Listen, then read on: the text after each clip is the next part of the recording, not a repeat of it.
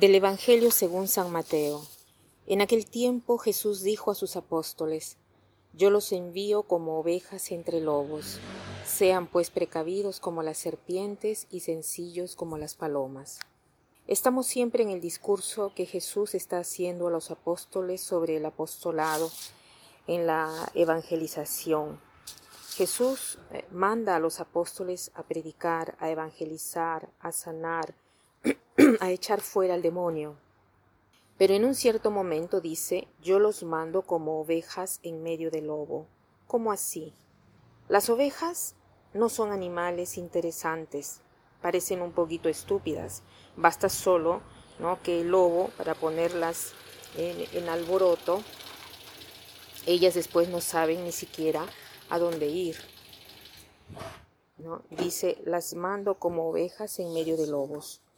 Parece que el lobo son todas las personas que nos rodean y saben lo que quieren.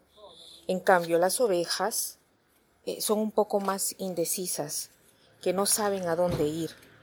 Pero inmediatamente después dice, sean prudentes como las serpientes y simples como las palomas.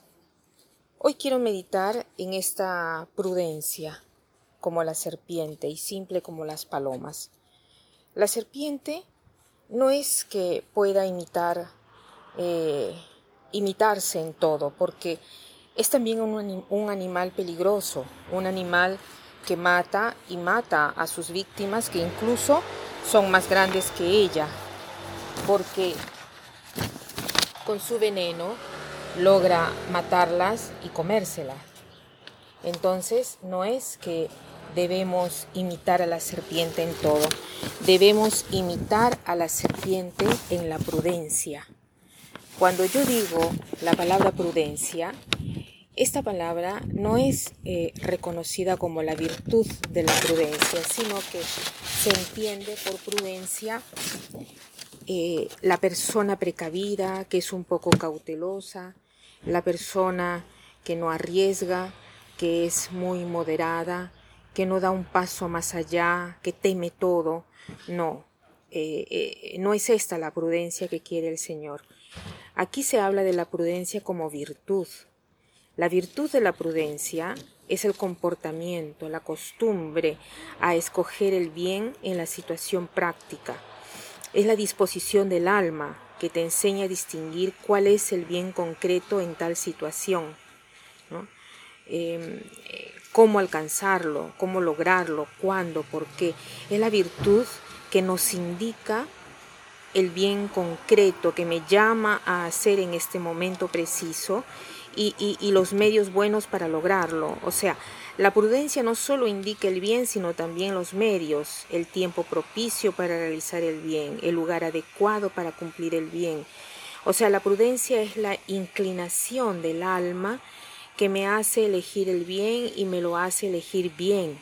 O sea, todo lo que se refiere a la elección, pero en positivo. No basta hacer el bien, se necesita hacerlo bien.